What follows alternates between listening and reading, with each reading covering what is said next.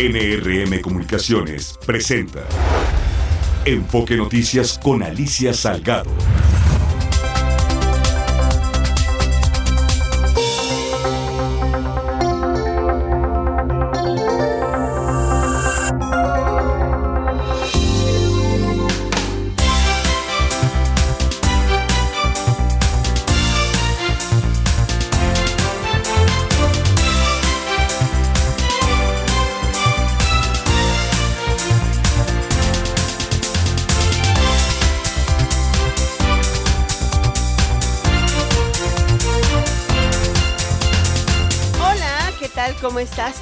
De saludarte. Me da mucho gusto, como todas las tardes, noches, que tengamos una cita aquí, tú y yo. Eh, Alicia Salgado, tu servidora, en este tu diario vespertino hablado con foco en la economía, en las finanzas, en la política y en los negocios de México y por supuesto del mundo. Son las 6 de la tarde, lunes 8 de enero del 2024. Muchos empezamos la dieta, pero se nos olvida que falta la Candelaria, ¿no? Bueno, pues de aquí a la Candelaria al menos le bajaste un par de kilitos, hiciste una buena carrerita eh, y, controlaste tus, y controlas tus ánimos, digo no hay que ser tan grinch, ¿no? La dieta es la dieta, pero tampoco malpasarse, ¿de acuerdo? Esto es Enfoque Noticias, claridad en información.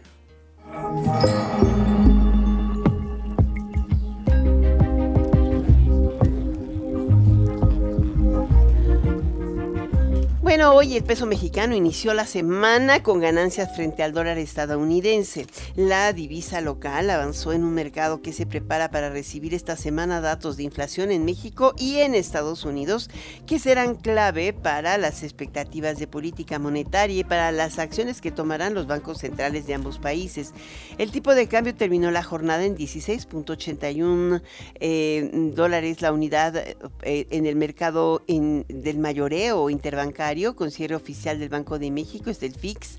Em, y comparado con el del viernes, que fue de 16.88, tuvo una mejora de 7.32 centavos o 0.43%. Mira, ningún analista pensaba que iba a estar tan fuerte el tipo de cambio al iniciar el año.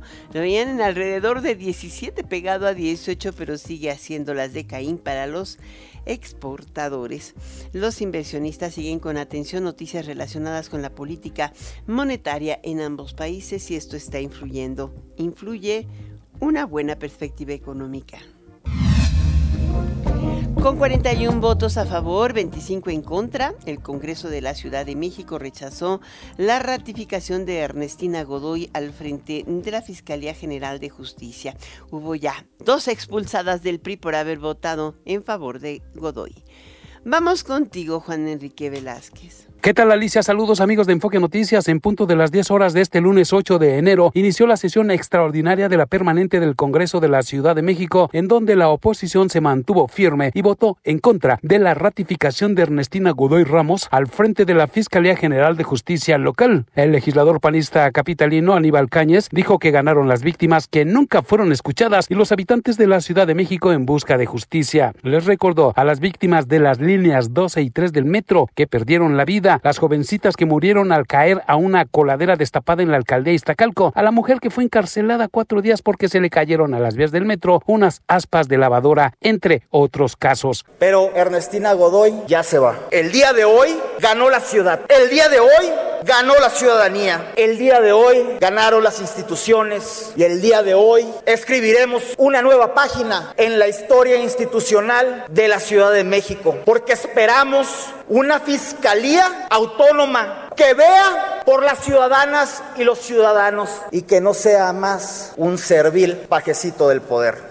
Amigos de Enfoque Noticias, durante los posicionamientos, diputados de Movimiento de Regeneración Nacional y aliados defendieron su postura y resaltaron la labor de la abogada de la capital del país, Marta Ávila, coordinadora de Morena en el Congreso de la Ciudad de México, aseguró que los positivos resultados de la Fiscalía General de Justicia de la Ciudad de México ahí están y calificó a la oposición como cínica. Recalcó además que la justicia no se negocia. Ernestina Godoy impuso un nuevo modelo de atención a víctimas con una humanista que procura para las personas la protección más amplia. La fiscal es de una pieza y no le tiembla la mano cuando de combatir a la delincuencia se trata. ha enfrentado de manera contundente a los delincuentes, tanto a los comunes como a los de cuello blanco.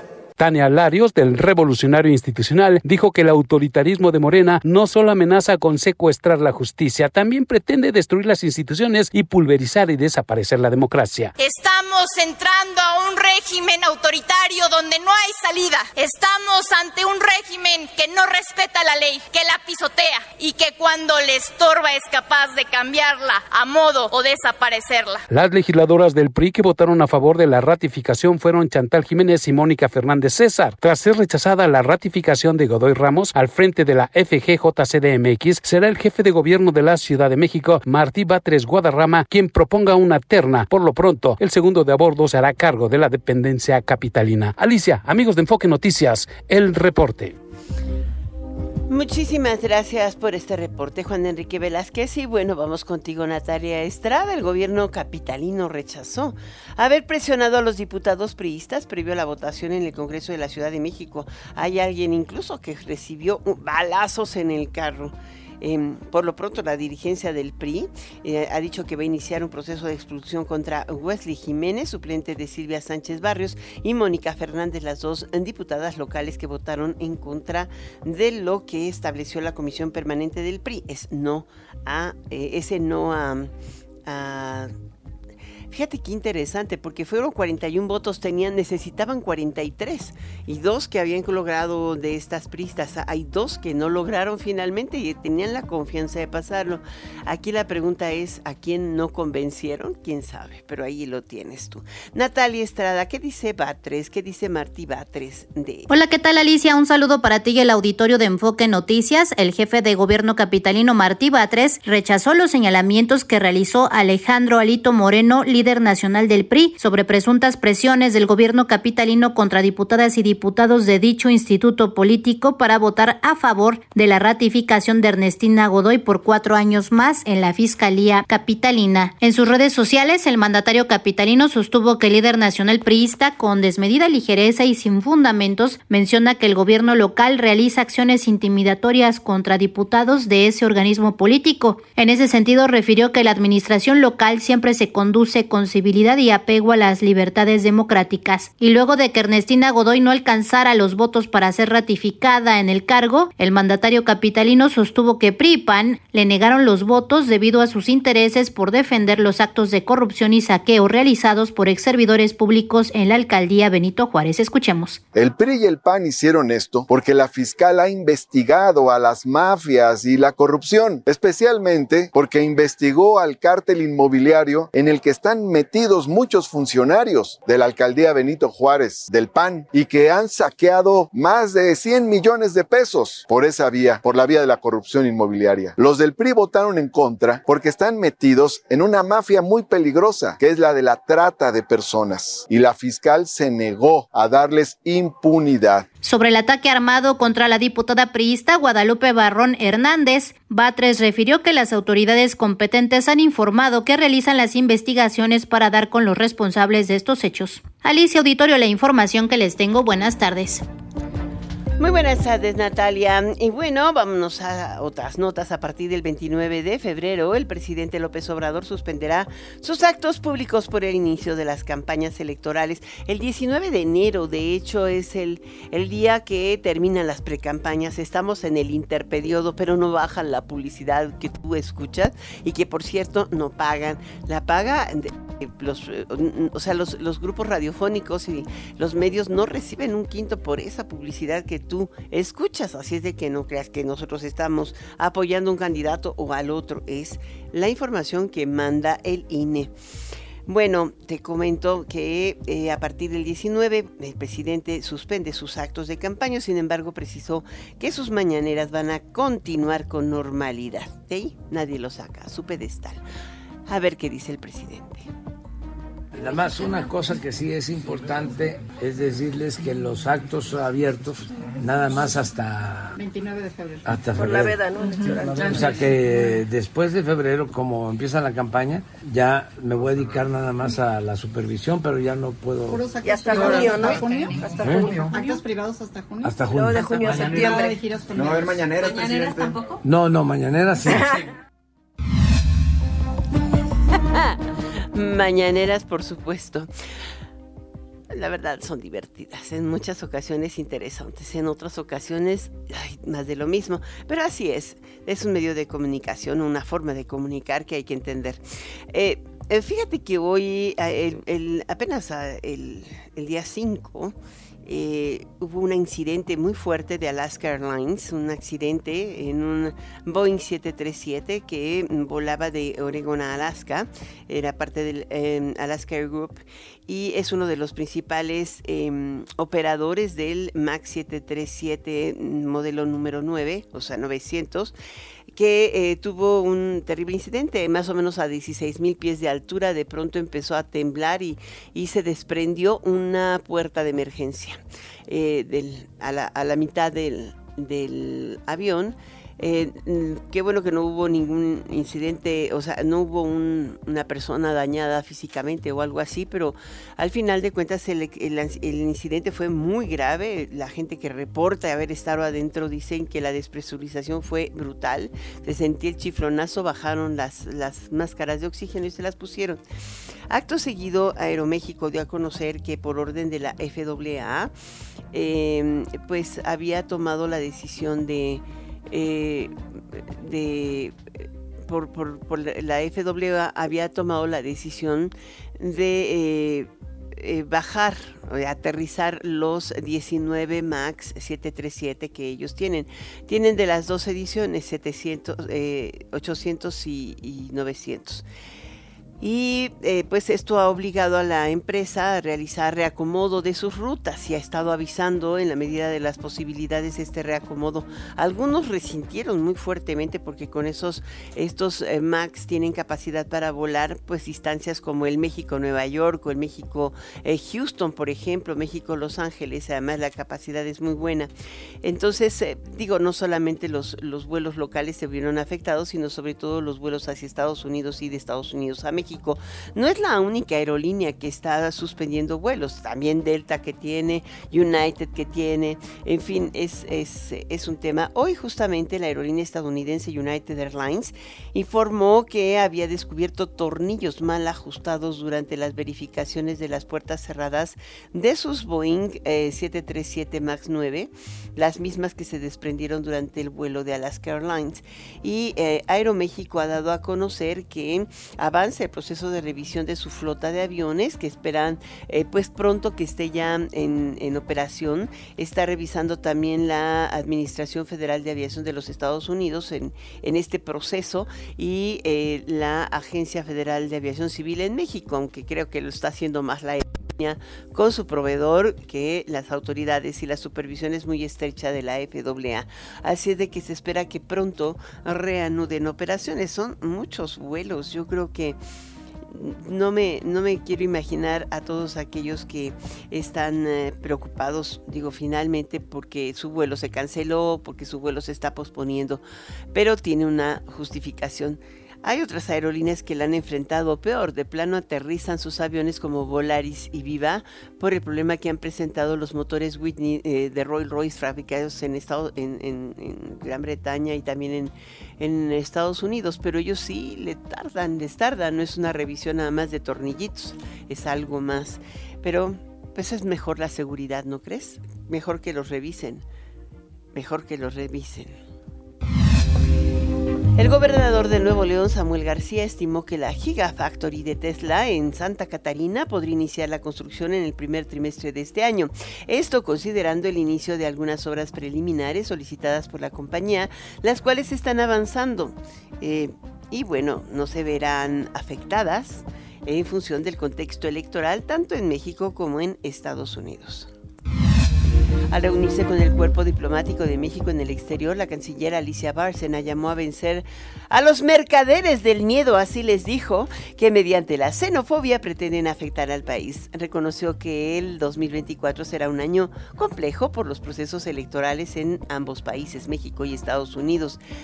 Participaron varios secretarios, entre ellos también el secretario de Hacienda, Ricardo Trejo Alicia Auditorio de Enfoque Noticias, al inaugurar la 35 reunión de titulares de embajadas y consulados, la canciller Alicia Bárcena advirtió que en el presente año enfrentaremos un momento muy complejo debido a que habrá elecciones presidenciales tanto en México como en los Estados Unidos. La canciller llamó a vencer a los mercaderes del miedo que mediante la xenofobia pretenden afectar al país. Escuchemos. Y ojalá no se reduzca a un duelo de estridencias, porque hasta ahorita ahí vamos. Y que podamos vencer a los mercaderes del miedo, los que apuestan al aplauso fácil, sirviéndose de la xenofobia, del racismo, de la discriminación, los oportunistas de la ignorancia, que a cada dificultad imputan siempre la responsabilidad a otros. Dijo que los embajadores y cónsules tienen la misión de demostrar que las y los mexicanos no son delincuentes. Así lo dijo. Que tenemos que mostrar que nuestra diáspora, que nuestros mexicanos y mexicanas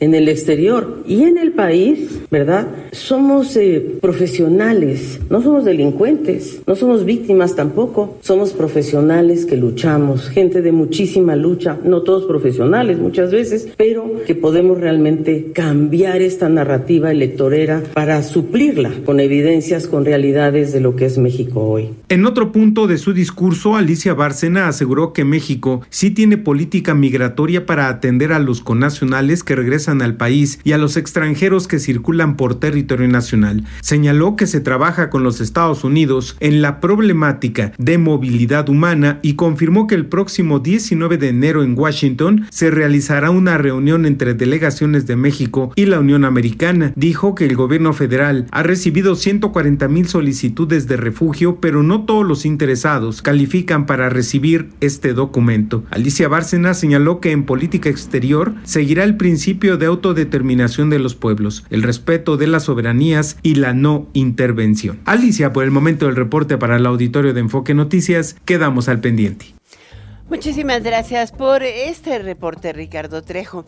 Y te comentaba que hoy el secretario de Hacienda eh, tuvo una participación en esta reunión de cónsules en la que comentó algo fundamental. Eh, hizo un recuento de, lo, de los avances en materia económica, además de, subrayar la estabilidad macroeconómica del país, pero señaló que mm, eh, pues el gobierno del presidente López Obrador ha avanzado en el control del desarrollo económico, del impulso al desarrollo económico. Y hoy el 70% de las familias mexicanas, o sea, 7 de cada 10, recibe alguna clase de subsidio. Esa es una nota. Tres detenidos luego de los disturbios y quema de vehículos en Celaya, confirmó la Fiscalía de Guanajuato. Esaú González. Saludos Alicia, a ti y a todo el auditorio de Enfoque Noticias. Y seguimos con el reporte de Guanajuato. En total fueron 15 vehículos incendiados, un bombero asesinado, todo porque al parecer detuvieron a tres personas ligadas al cártel de Santa Rosa de Lima. Entre los detenidos, y aunque es de manera extraoficial, fue un hombre apodado El Monedas, a quien se le atribuye que fue parte del motivo por el que comenzaron los ataques. En relación a lo que ocurrió, la Fiscalía General de Justicia del Estado de Guanajuato confirmó la detención de tres personas. Además dijo que se abrió una investigación para dar con el paradero de los presuntos responsables del asesinato del bombero celayense. El bombero Felipe de Jesús Jiménez Sánchez es el nombre del oficial que fue asesinado a balazos cuando iba de camino a pagar uno de los tantos vehículos incendiados en ese trayecto que fue atacado. Este bombero recibió tres balazos. Celaya, Paseo el Alto, Paseo el Grande y Juventino Roa se convirtieron literalmente en un campo de guerra que incluyó balaceras, robo de vehículos e incendio de los mismos. Más tarde también los ataques se ampliaron a Salamanca e Irapuato. En relación a los ataques, ninguna autoridad pues todavía ha mencionado quiénes son los detenidos y por qué ocurrió esta situación. Este es mi reporte. Muchísimas Muchísimas gracias, Esaú González. El gobierno de la Ciudad de México anunció el acuerdo para peatonalizar, así, pea, pea, peatonalizar. Es volver peatonal, punto. El circuito del Zócalo Capitanino. Eh, se cierra la circulación a los vehículos motorizados en las calles 5 de febrero, 20 de noviembre y José María Pino Suárez, únicamente en los tramos que comprenden desde la calle Plaza de la Constitución hasta la calle Venustiano Carranza, eh, pues todavía permanecen abiertos. Es un tema entrar y salir del Zócalo cuando tienes que ir a trabajar allá. Se les olvida, porque además no hay suficientes estacionamientos en las proximidades. Podrías caminar, el problema es que dónde te estacionas, dónde alcanzas y pues el sistema de transporte colectivo tampoco es muy eficiente en esa zona. En fin, peatonalicemos es lo que dice. Hay algo que te quiero contar antes de irme a una pequeña pausa y es que em, pues ha crecido otra vez el ánimo por observar ovnis, ¿no? Ahora en Florida dijeron que habían encontrado muchos ovnis. Está la nota en muchos de los periódicos norteamericanos, se ha regresado al tema de si es posible que sean ovnis o a lo mejor es posible que sean globos espías o a lo mejor es posible que sean drones, pero la forma en que se mueven pues siguen llamando la atención. ¿Tú crees que son ovnis o tú crees que nos visitan extraterrestres? Bueno, los floridenses hoy están muy convencidos de ese tema. Y en otras mm, de las noticias relevantes, em, el eh, comandante, eh, el asesinato del comandante de Hezbollah, que fue asesinado durante diferentes acciones en Líbano, pues está generando una serie de reacciones adicionales de Hamas en Gaza y también de Hezbollah. Esta unificación, digamos, de mandos está poniendo en jaque de nueva cuenta a Israel, que puso en sobre la mesa, hoy el comandante o el jefe de la defensa de, em, de Israel puso sobre la mesa una posibilidad de acuerdo. ¿Y sabes qué supone? Evidentemente hasta Naciones Unidas dijo, ok, pues no. Y es expandir, expandirse hacia eh, toda la zona de Gaza. Hmm. Vámonos a un corte, regresamos enseguida. Enfoque Noticias con Alicia Salgado por Stereo 100, 100.1 de FM y 1000 AM. Continuamos.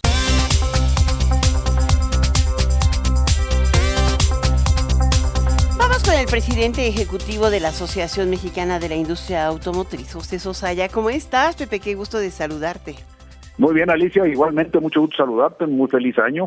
Igualmente, y vamos con los datos del día, estuvieron espectaculares, ¿no? Sí, así es, tuvimos un cierre muy bueno, un año espectacular también, yo creo que recuperando ya los problemas de pandemia y, y pospandemia y bueno, pues con mucho optimismo hacia este De hecho, superaron las ventas ya del 2019, ¿no? Sí, sí, ya estamos por encima, afortunadamente, eso pues habla de una recuperación, pues yo creo que en tiempo récord ha sido un gran esfuerzo de la industria automotriz, pero finalmente ya estamos ahí. Ahora, sí ha habido una reconfiguración em, relativa del mercado eh, automotriz en México. Hay eh, eh, nuevos participantes que antes no tenían una presencia importante, como NG Motors, que trae el 4.4%, inclusive por arriba de Ford, o algunos otros como Stellantis o Toyota, que pasó del 4% al 7% solamente durante la pandemia. Estas cosas son interesantísimas, ¿no? Pues estás lo que estás mencionando y nota claramente la competitividad de este de este sector. Es un sector muy competitivo y, y acostumbrado a estar todo el tiempo en la competencia, un mercado que está cambiando día con día con nuevas ofertas, nuevos esquemas, en fin, creo que lo que se está buscando es atraer al consumidor a tener eh, pues los mejores autos y a los mejores precios. Se venden en México, bueno, se vendieron el año pasado 1.3 millones de vehículos, 1.361.000 vehículos, pero estas, esta cantidad o esta, este número de vehículos vendidos es sostenible para este y los siguientes años? Oh, yo, yo quiero verlo más arriba de esto, yo quiero ver este 2024 por encima de esto y ojalá que así sea. Vamos viendo cómo se comporta este primer trimestre y yo diría primer semestre para tener más claro el panorama para cómo cerraríamos el 2024. Ahora, eh, es, eh, o sea, crecer a 3.5%, a 3.3% sí fue alto, digo, crecieron a ritmo eh, que está creciendo la economía mexicana, pero con esas perspectivas que tenemos de la mayor parte de los economistas de que podría este año crecer menos México y Estados Unidos, sobre todo por ser años electorales, eh, ¿crees que pueda apoyar la venta a ese nivel? Pues mira, yo lo que creo es que eh, primero eh, los crecimientos que tú mencionas son muy elevados, muy altos efectivamente, y fueron varias, varios temas que incidieron en ello. este año político, como tú también bien lo mencionas, en México y en Estados Unidos, pues también se siente más flujo de, efectivo regularmente en estos años políticos, eh, más, más dinero en las calles y creemos que esto también puede motivar a que el mercado siga creciendo. Obviamente somos altamente dependientes del mercado norteamericano, para donde exportamos casi el 80% de nuestras exportaciones. Ahora, esta parte, o sea, ¿cuánto produce de autos México? También fue récord. Sí, sí, la verdad es que pues andamos en tres millones y pico de, vehículos, tenemos todavía capacidad para más y yo creo que ojalá, reitero mi optimismo, que para que este año crezcamos un poco más. ¿Y mm, cuánto exportamos? ¿Casi que tres millones de vehículos? No, exportamos eso prácticamente, es que hay que notar claramente, el 10% de lo que de lo que México produce, bueno, del total de la producción en, en, México se exporta el 90%, el 10% se queda, pero de los vehículos que se consumen en México se importan casi el 60%, o sea que ese 10% no equivale realmente al 10% de toda la producción de México. Pero es importante. Digo, este, y en materia de electrificación, ¿cómo vamos de venta de vehículos electrificados? Bueno, ahí hemos ido más despacio, ya vamos por el 5% entre eh, híbridos y eléctricos y híbridos conectables, ¿no? Como tú les dices, electrificados, ¿no? Sí, exactamente. y, ahí, pues sí, vamos más lentos, hemos insistido mucho y seguiremos insistiendo y buscando que se logre establecerse una política pública sobre electromovilidad que nos ayude, ayude a tener las condiciones necesarias, entre todos lo tenemos que hacer, para la infraestructura, para los incentivos, etcétera, ¿no? Y esto sí va a motivar la, venta de este tipo de tecnologías y el crecimiento de las mismas. ¿Cuánto tiempo, eh, o sea, eh, cuánto representa la industria automotriz en materia de Producto Interno Bruto, considerando automotriz, autopartes, ventas, todo? Bueno, en, en, en, Producto Interno Bruto somos 3.8 por ahí, por ciento más o menos. Solo armadoras. Y, todo esto se va moviendo, ¿no? pero este en, en manufactura representamos creo que el 22% más o menos. 22%. De la manufactura. Pero representan como el 9% del PIB toda la industria, ¿no? Toda la industria, sí. O sea, pesados, ligeros, eh, autopartes, todo eso. Si tomamos en cuenta todo lo que implica el sector automotriz como tal, y como bien lo aclaras, pesados y ligeros. Muy bien, muchísimas gracias. Gracias por ah, platicar con nosotros de este reporte. Solamente me faltaría preguntarte cuáles son los retos que, enfrenta el sector eh, automotriz para el 2024. Bueno, yo diría que en lo internacional, este, que, sigamos por el camino de la negociación para que se implemente ya la resolución de, del TEMEC, en la cual México eh, tuvo la, razón sobre Estados Unidos, México y Canadá tuvieron la razón sobre Estados Unidos, sobre el valor de contenido regional. Eso es bien importante que se logre la implementación ya. Sí, exactamente. Y el segundo, el segundo, eh, a nivel local, vuelvo a insistir un poco en el tema de lograr conseguir implementar una política pública de electromovilidad adecuada y completa para todo el país. Muchísimas gracias. Gracias por estar con nosotros, Pepe Sosaya, presidente de la Asociación Mexicana de la Industria Automotriz. Estos resultados del cierre de diciembre del 2023 fueron extraordinarios. Gracias. Muchas gracias a ti, Alicia. Muy buenas tardes. Buenas tardes. Voy ahora directamente con Martín Carmona y el cierre de mercados.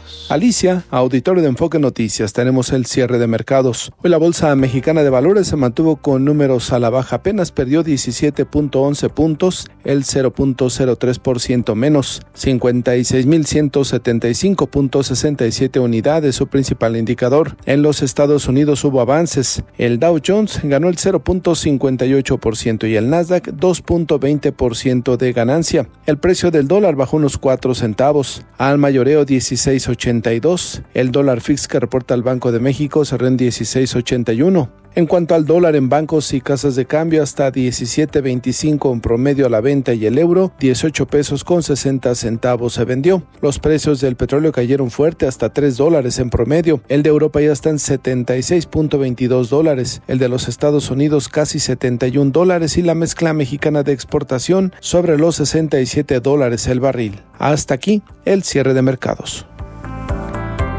Muchísimas gracias, Martín Carmona. Vámonos a una pequeña pausa, regreso enseguida.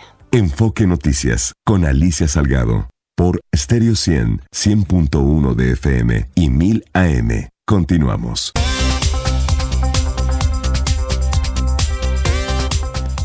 Fíjate que mm, eh, le voy a pedir a Marta, seguramente la de tener por ahí el audio de mm, el presidente López Obrador en el que habla este fin de semana sobre eh, la decisión de eh, incrementar el salario digo, este, mandar una iniciativa de ley para reformar la ley de salario mínimo y al mismo tiempo también habla de la necesidad de, modificar el... Eh,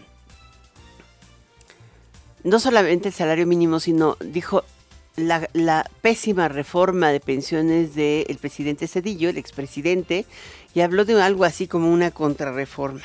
De ahí se ha dado una cantidad impresionante de especulaciones eh, de, o sea, sobre si el presidente está definiendo o pretendiendo acabar con las afores, tomar el dinero de las afores, vamos, una eh, cantidad impresionante, insisto, de, especulaciones que nada tienen que ver.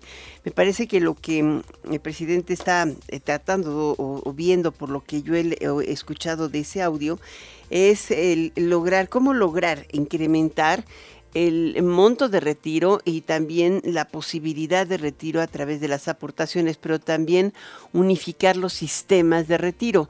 Hoy es diferente el de el seguro al del ISTE, por ejemplo. Son diferentes.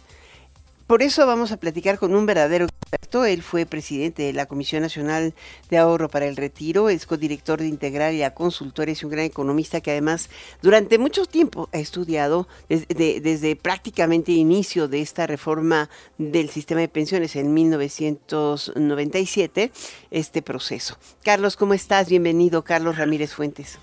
Alicia, muy buenas tardes, muy feliz año a ti y a todo tu público. Es difícil opinar sobre algo que se desconoce, o sea, dice lectura sobre esta, esto que declara el presidente es que enviaría una iniciativa para reformar la ley de pensiones del IMSS de 1997. E, efectivamente, no dijo de la ley del IMSS del 97, dijo la reforma de Cedillo. Eh, el año pasado se modificó en 2002, 2020. Eh, perdón, sí, tienes razón. En 2020 eh, se, se, modificó la ley del SAR y también la ley del Seguro Social. Eh, y entraron en vigor los cambios de aumento gradual en la aportación patronal en el ramo de cesantía en edad avanzada y vejez eh, en el año eh, en, este año de 2023 y así va a seguir hasta el 2030. ¿Es necesario hacer otro ajuste a esa reforma para asegurar que quien se retire tenga un salario digno?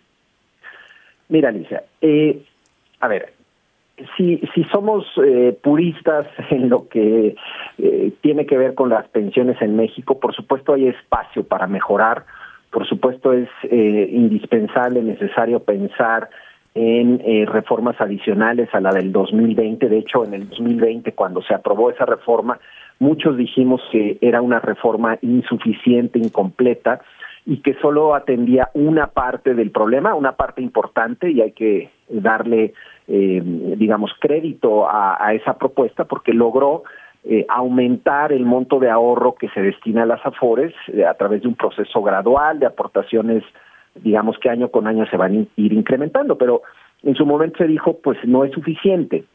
Entonces, el, el, anuncio de ayer, el comentario de ayer del presidente, pues primero habría que decir si, si sorprende, no es usual que un gobierno quiera hacer una reforma de pensiones en el último año de la administración.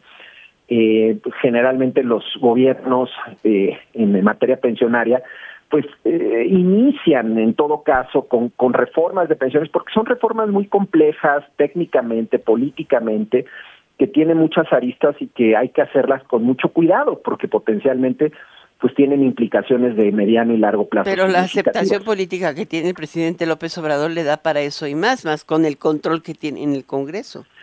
Tiene los números en el Congreso para hacerla, sin duda. La ley sí, no necesita una reforma constitucional. Así es, efectivamente, no necesita una reforma constitucional, tiene los números, podría hacerla. Aquí lo que queda un poco la, la duda y la incertidumbre, como bien señalabas al inicio, es exactamente qué pudiera estar pensando el presidente. Hay alguien que me dijo que podría ser la unificación de los sistemas. ¿A ti te suena eso? Mira, en efecto, como también bien señalabas, los trabajadores afiliados al IMSS, es decir, los trabajadores que cotizan del sector privado, esos tienen un sistema y eh, que están en las AFORES. Los trabajadores al servicio del Estado, al ISTE, tienen un sistema distinto en el sentido de que sí cotizan a las AFORES, pero cotizan bajo reglas un tanto distintas a las de los trabajadores afiliados al IMSS. Entonces, bueno, una opción, como tú bien mencionas, es que pudiera estar pensando en unificar los criterios de ambos sistemas.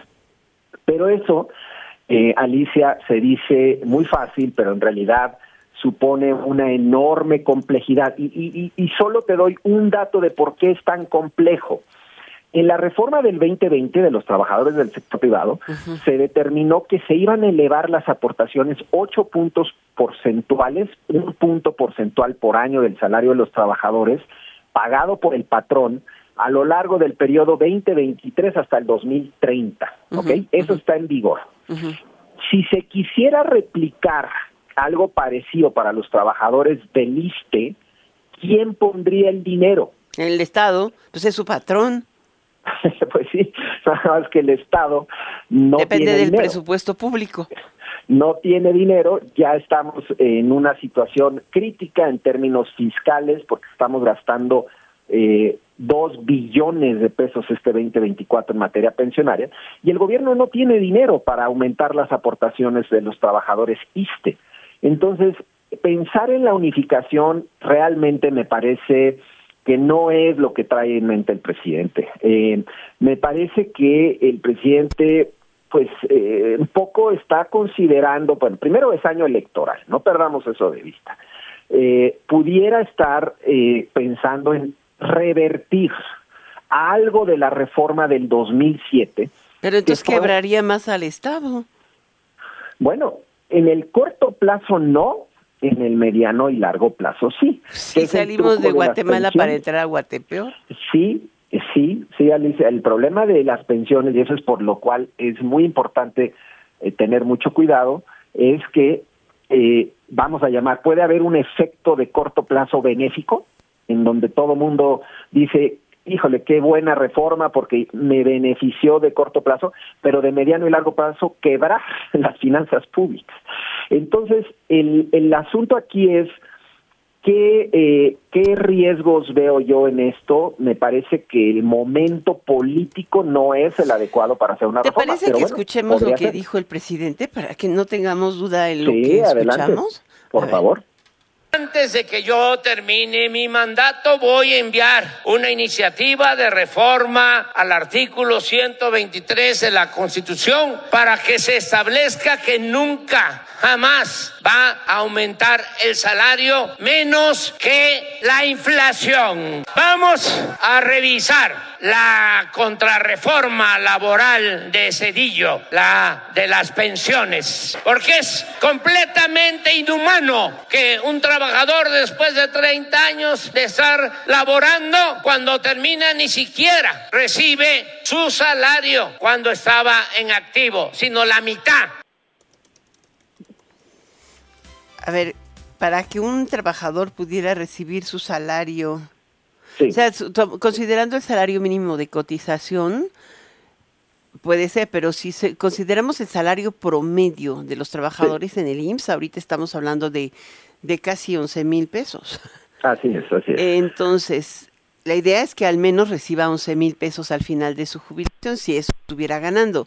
Pero si hay alguien que está ganando igual, un poco más, a lo mejor como él, en su último empleo, ciento, ¿qué es? 40 mil o 150 mil pesos netos, ¿no? Este, o brutos, más bien, em, es que los reciba. Y hoy, para, para empezar, pues hay tope. Sí, hay tope. Efectivamente, hay un tope de 25 salarios. Eh, de- incluso ya el salario mínimo ya no es, recordarle al público, ya no es el criterio de, de medición de las pensiones, ahora es la, la famosa UMA, la unidad de medida de actualización, que en realidad, para no confundir y, y complicar más el, el tema, mira, Alicia, ningún sistema de pensiones del mundo paga lo que dice el presidente que quisiera lograr. Es decir, ningún sistema de pensiones, y te estoy hablando de, de los grandes sistemas de pensiones del mundo, los números 1, 2 y 3, Holanda, Australia y Dinamarca. Los mejores sistemas de pensiones, en el mejor de los casos, alcanzan a pagar 80% del salario, 80%, 75% del salario.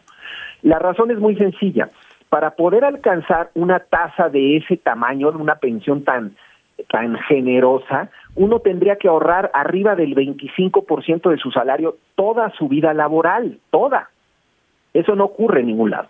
Entonces, creo que el presidente está, está con una idea errada respecto a lo que pagan las pensiones en, en todo el mundo, pero más aún, ¿quién va a pagar la diferencia? Es decir, si yo en este momento decreto que por ley, vamos a pensar que el presidente manda una iniciativa que dice ninguna pensión puede estar por debajo del 80% del salario del trabajador, pues suena muy bien, pero ¿quién la va a pagar?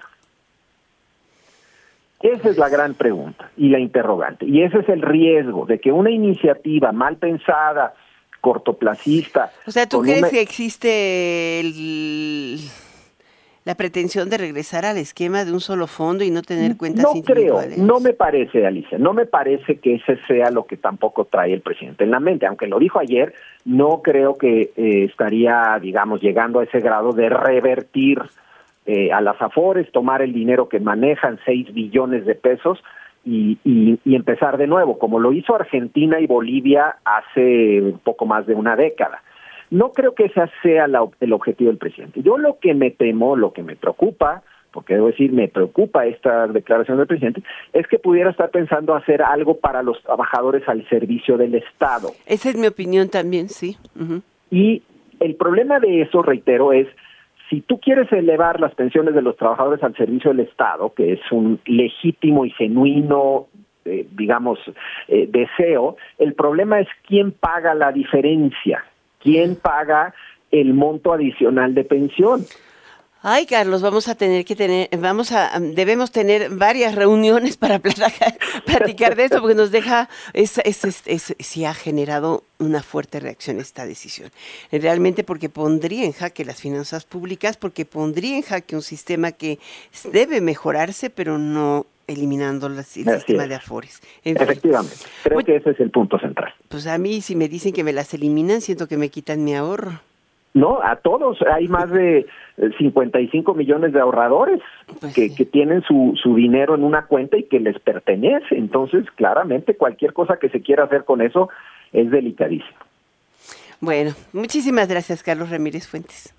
Alicia, un gusto saludarte. Feliz Él es el expresidente CONSAR y coordinador de Integralia Consultores. Enfoque Noticias con Alicia Salgado por Stereo 100, 100.1 de FM y 1000 AM. Continuamos. Vamos contigo, Jorge Gordillo, director de análisis económico y bursátil de Ceibanco. ¿Nos vienen las inflaciones? ¿Cómo inician el año los mercados financieros? Hola Alicia, feliz año. Feliz año. pues este muy movido inició el año en los mercados financieros. Eh, eh diciembre fue muy bueno, fue, fue un rango muy interesante para las bolsas de valores, para el tipo de cambio, para los monos, para todos los activos con riesgo, porque el mercado se quedó eh, con la impresión de que todo la historia de un aterrizaje lento con una baja en inflación eh, significa que la Fed tiene la oportunidad ya de empezar un ciclo de baja de tasa de interés pronto.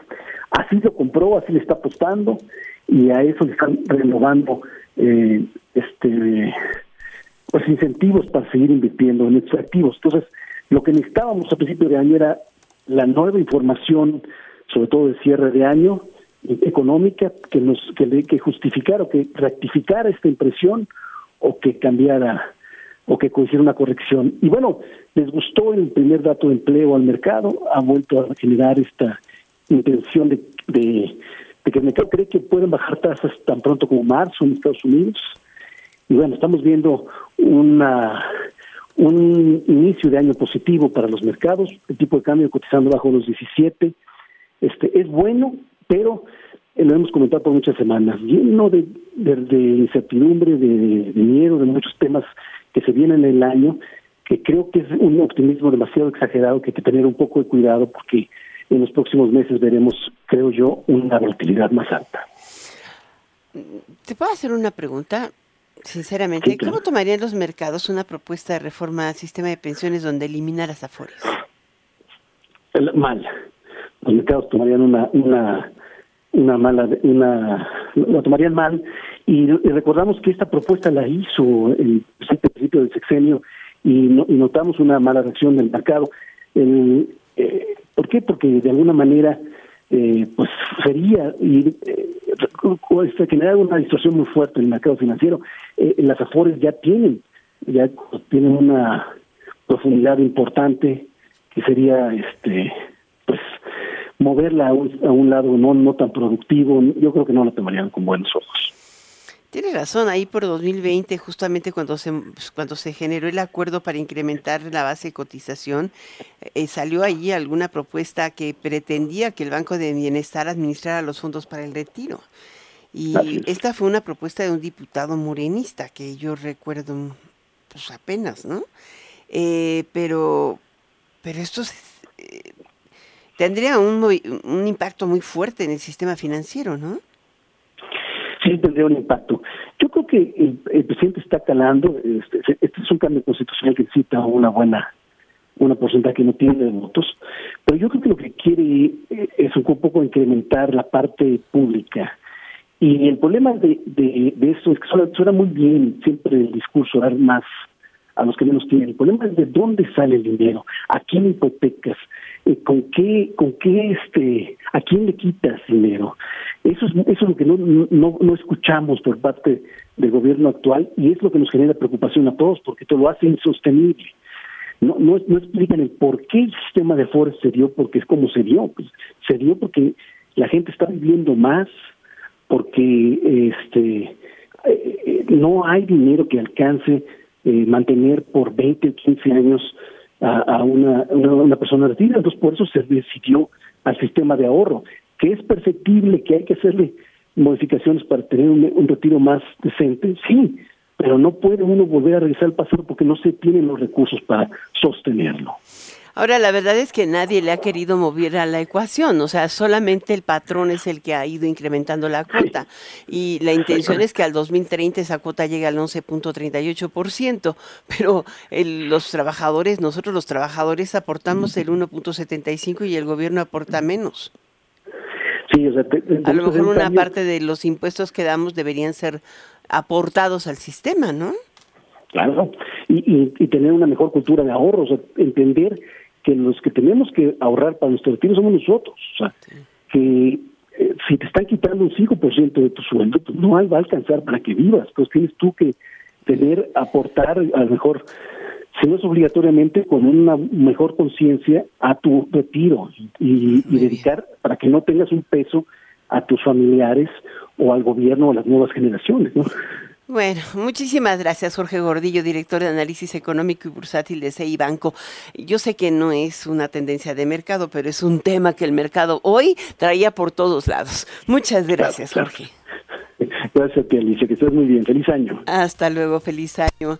Y bueno, de última hora solo te cuento que el fiscal general de Guanajuato informó que en uno de los detenidos de los hechos violentos este fin de semana en Guanajuato responde a Juan Antonio, que sería el hijo del Marro, ¿te acuerdas? El que era el líder del el cártel de Santa Rosa de Lima, que está detenido. Él, él parece ser menor de edad y a él se le confiscaron dos rifles cargados de balas. Yo te dejo con eh, Daniel Inurreta en Golden Hits por Stereo 100 y Radio 1000 y te veo aquí, te escucho aquí, nos escuchamos mañana a las 6 de la tarde en punto. Soy Alicia Salgado, buenas noches.